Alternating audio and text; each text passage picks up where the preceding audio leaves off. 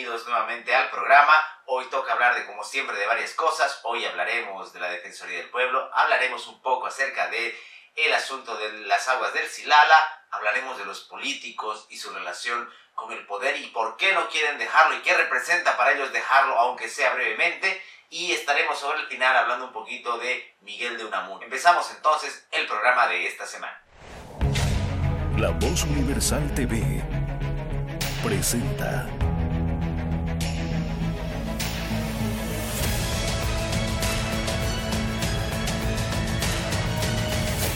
El laberinto con Andrés Canseco.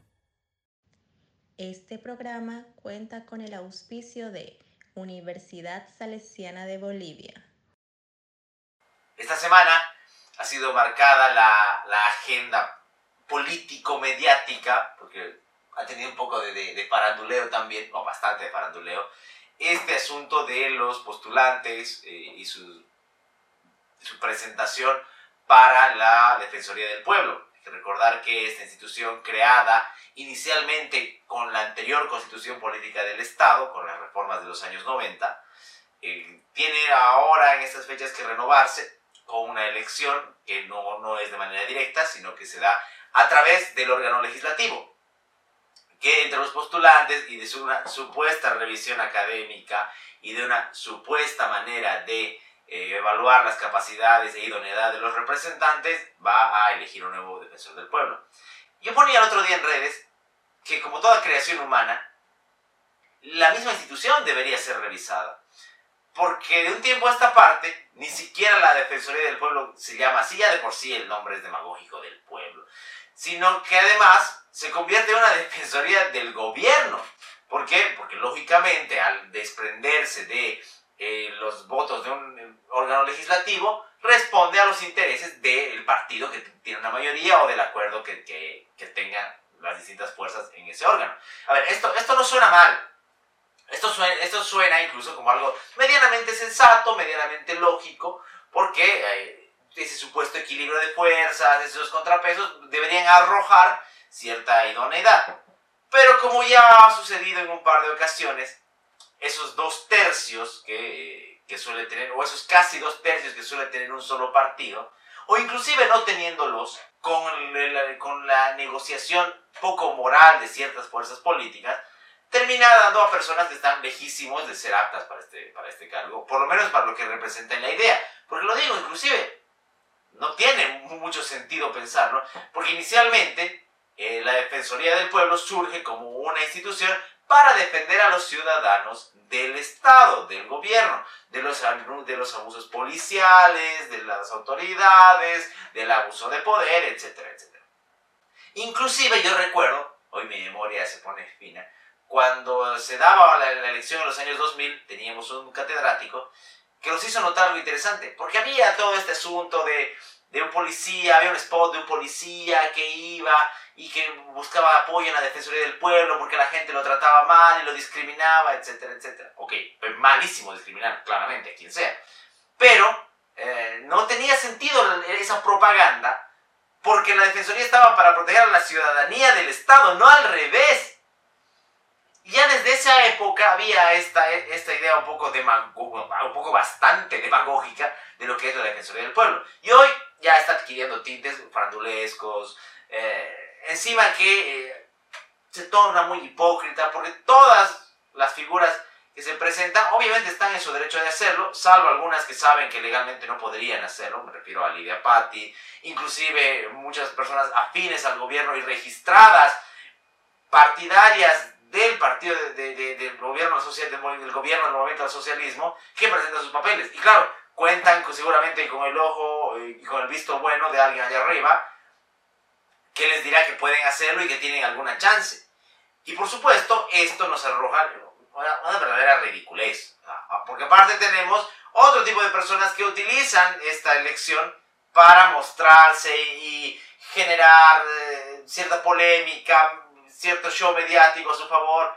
O sea, pues seamos un poquito serios. Hay que ser serios a veces. Todos nos encanta el entretenimiento, nos encanta la farándula, pero no para estas cosas.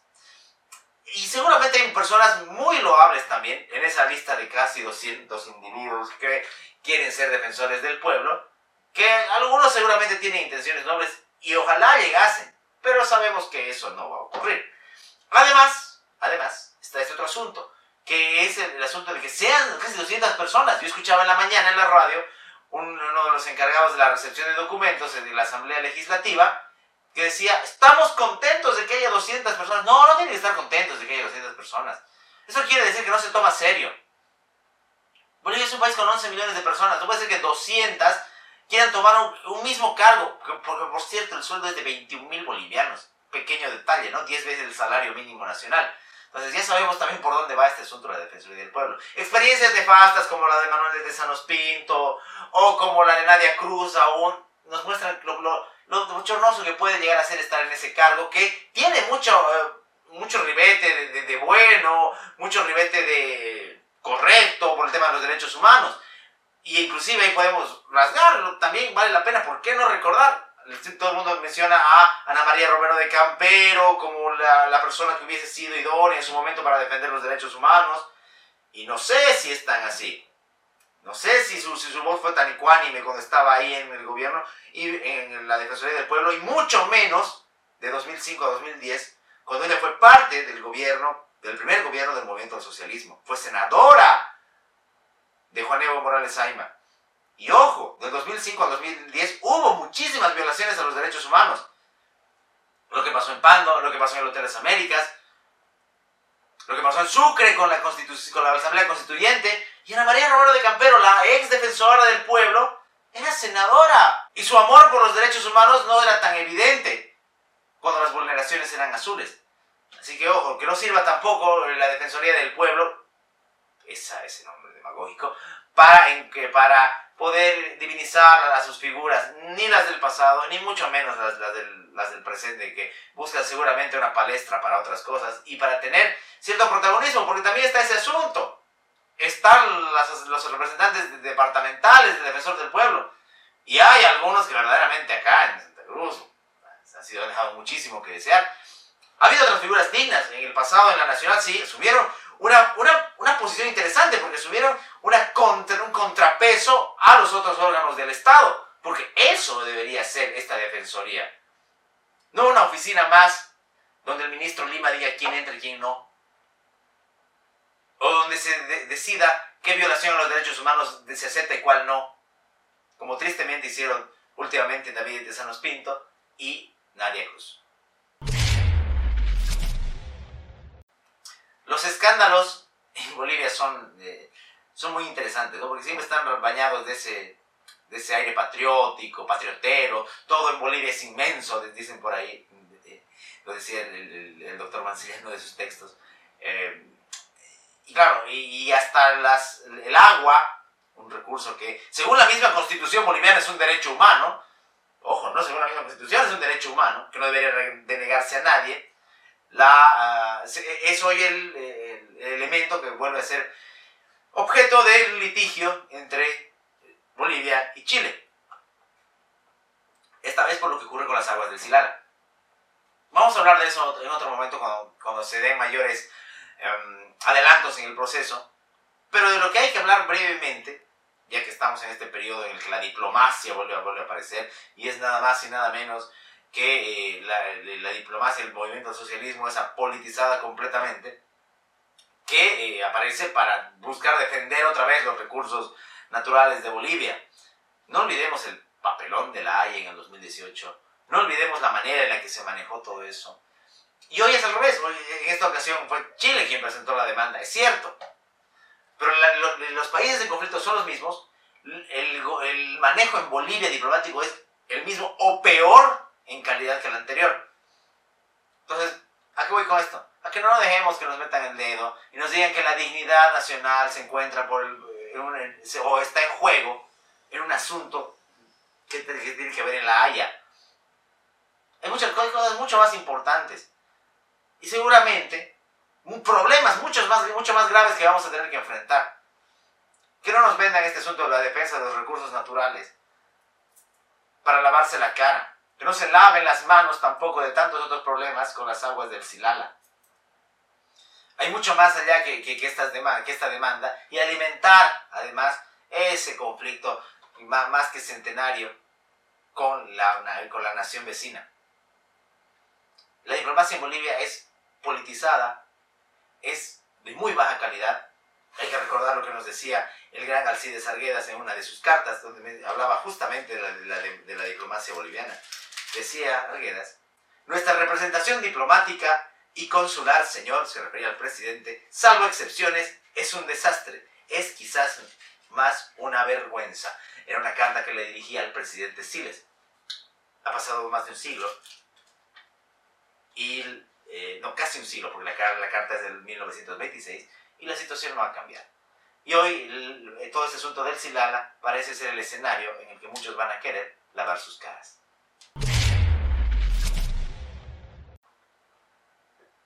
Leí hace un instante un fragmento de Alcides Arguedas y en este mismo libro hay otro que dice, así digo, señor presidente, con profundo convencimiento, y es que es, porque conozco nuestra historia, que en nuestras democracias desatentas y desmemoriadas, cualquier hombre después de cinco años de alejado del poder no es nada, no significa nada, ni ese hombre en el poder no ha hecho otra cosa que holgar con pequeñas fruiciones, satisfacer pequeñas ambiciones de amor propio, rodearse de aparato, vivir entre ruido de aplausos o músicas de danza, satisfacer de apetitos y la codicia de los suyos, transigir con el delito, premiar con cargos públicos la villanía de los serviles o la adhesión de sus parientes, perseguir a sus adversarios como enemigos personales, mentir, engañar y simular. Escribe en una carta Alcides Arguedas al presidente Siles el 27 de mayo de 1926. A casi un siglo de esa carta, todo sigue exactamente igual.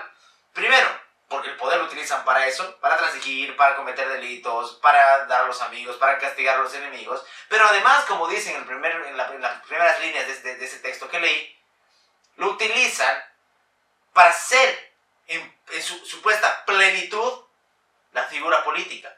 Porque después de cinco años, el pueblo desmemoriado, como dice Arguedas, no lo va a reconocer. Y no se les hace muy peculiar lo que está pasando en Bolivia relacionado a esto. No se les hace muy peculiar que haya alguien que si bien tiene mucho poder en este país, no está sentado en la silla presidencial y se siente incómodo, y que busca ser no solamente la sombra, sino la mano que maneja el poder, Alcides Arriedas tenía razón. Y no solamente con él, sino también con los otros políticos que perdieron elecciones y que no se hallan a sí mismos sin poder. Otra cosa son los que perdieron siempre y nunca lo tuvieron. Esa es otra historia. Pero alguien que probó el poder, alguien que probó esa sensación de que su voz era aquello que se tenía que hacer, no se siente bien en el poder. Puede decir no para las cámaras, no, está bien, yo lo dejo para otras generaciones, hemos creado una escuela de liderazgo, bla, bla, bla. Mentira. Hasta que un ser no da el último estertor, un animal político quiere poder. Es más, no solamente en estos tiempos tiene la, idea del poder, sino hasta de la vanidad. No están hablando de mí, dicen ellos. Necesito hacer algo, necesito jugar a ser un blogger, necesito jugar a ser un podcast. Necesito hacer algo para que la gente hable de mí, no me olvide. Así piensan los políticos acá. Necesito abrir una cuenta de TikTok y bailar y llevar sillas de ruedas a los barrios para que la gente no me olvide. ¿Se acuerdan de ese episodio de Los Simpsons, en ese especial de terror en el que los anuncios eh, cobran vida? Y a través de, lo que, de la estrategia que diseña Lisa con, con, el publicista, interpretado además, eh, interpretando una canción de Polanca, se dan cuenta de que los anuncios iban a morir si no les daban atención. Exactamente eso es un político. Exactamente eso es. Necesita su engreimiento saciarlo con la atención del público. Antes seguramente era en plazas, en parques, que lo sigue siendo, en coliseos, en barrios populosos, pero ahora también son las redes. Necesito likes, necesito seguidores. Así dicen los políticos. Y es lo peor que utilizan los restos de, tiempo, en lugar de prepararse y preparar, preparar propuestas para la siguiente elección, lo utilizan para su vanidad. Y esa corta memoria de la que nos habla Arguedas también tiene una ala, una todavía más filosa. Y es olvidar lo que hicieron estos en el pasado. Lo hemos dicho la anterior vez, los políticos de los noventas hoy están de nuevo en el poder y se venden como cosas nuevas. Ha pasado 20, casi 30 años y ahí están vendiendo renovación. Es eso también lo triste, que ellos lamentablemente supieron esperar más de esos 5 años, pero ya no esperarían más y necesitaban reciclarse al costo que sea, inclusive si ese costo es el bienestar de la ciudadanía boliviana. Voy a finalizar el programa comentando uno de los ensayos de este libro de Miguel de Unamuno. Recordarán este filósofo español, además, connotadísimo, eh, creador de, varios géneros, entre ellos obviamente el ensayo filosófico, pero también la novela. Inclusive eh, ocupó el directorado de la Universidad de Salamanca en un periodo de la historia española muy complicado, lo hemos comentado cuando hemos mencionado alguna película de él, o en la que él es personaje. Pero me voy a referir hoy a un ensayo que se llama El dolor de pensar. El dolor de pensar está en este libro que se llama justamente De mi vida, y hay algunos fragmentos del ensayo corto que vale la pena comentar porque están buenísimos. Dice eh, Unamuno en una parte del ensayo, hay una diferencia capital, nos va a decir un Unamuno, entre engendrar una idea y criar una idea. Y va a usar la metáfora, por supuesto, de un niño un, cualquier ser humano con capacidades biológicas necesarias puede engendrar un hijo y hasta abandonarlo. Un hombre o una mujer puede abandonar, no solamente el hombre abandona. Pero otra cosa es criarlo. Algo que seguramente no tiene nada de genial lo que está diciendo, es algo que está en la sabiduría popular, si quieren más de sabiduría. Pero lo mismo puede pasar con las ideas, nos va a decir Unamuno. Una persona puede tener una idea muy buena, puede filosofar inclusive, engendrando contenidos, pero darles la continuidad, trabajarlas durante un buen tiempo de su vida, eso no lo hace cualquiera. Porque además eso hace que, resista el tiempo y además eso hace que se pula, entre comillas, la idea. Porque todos tenemos ideas que nos parecen geniales, modelos o proyectos que nos parecen muy buenos, pero ese tránsito de criarlos, criar las ideas, los proyectos, las ideas, nos puede dar otra, otra riqueza en los contenidos. Y eso es lo que nos dice un amor que nos puede provocar dolor, el dolor de pensarlas, porque implicará también encontrarse con alguna que otra adversidad y decepción. Y tiene razón Unamuno. No solamente desde el punto de vista filosófico, político, moral, sino también personal. Dice más adelante Unamuno, ya cerrando el ensayo de una manera absolutamente genial. No sabrás quién eres hasta que al verte un día de tal modo deformado por el espejo, te preguntes, ¿pero este soy yo? Y empieces a dudar de que tú seas tú. Empieces a dudar de tu existencia real y sustancial. Aquel día empezarás a vivir de veras. Y si eso me lo debieras, podría yo decir, lector, que te había criado, lo que es mucho más que haberte engendrado. ¿Me entiendes? Es genial, es genial. Es genial porque primero nos está recordando la importancia de la duda. En un mundo donde todo el mundo, donde todos quieren, en un mundo en el que todos quieren certezas, en un mundo en el que todos quieren, todos quieren posiciones ya, seguridades, y se apegan de nuevo a los dogmas, Unamuno nos dice, no, vas a empezar a vivir de veras cuando dudes. Y esto también aplica para la fe, también aplica para la política y como para muchas otras cosas. Y al final es genial porque cierra esta idea de lo que les había comentado de la diferencia entre criar y engendrar. Porque uno puede leer no solamente a Unamuno, sino a muchos filósofos o muchos pensadores o mucha literatura. Y eso es la semilla, eso es, eso es el engendrar. Pero cuando todos esos autores, según Amor, nos dejan algo y nos planten esa duda, cuando nos miramos frente al espejo de otra manera, ese día nos habrán empezado a criar, porque nos habrán empezado a generar nuevas ideas y a que nosotros nos hagamos cargo de lo que pensamos, dejando de ser simples repetidores de lo que otros eran o de lo que otros dicen. Fabuloso texto de Namuno está en este libro que se llama De mi vida. Recomendadísimo.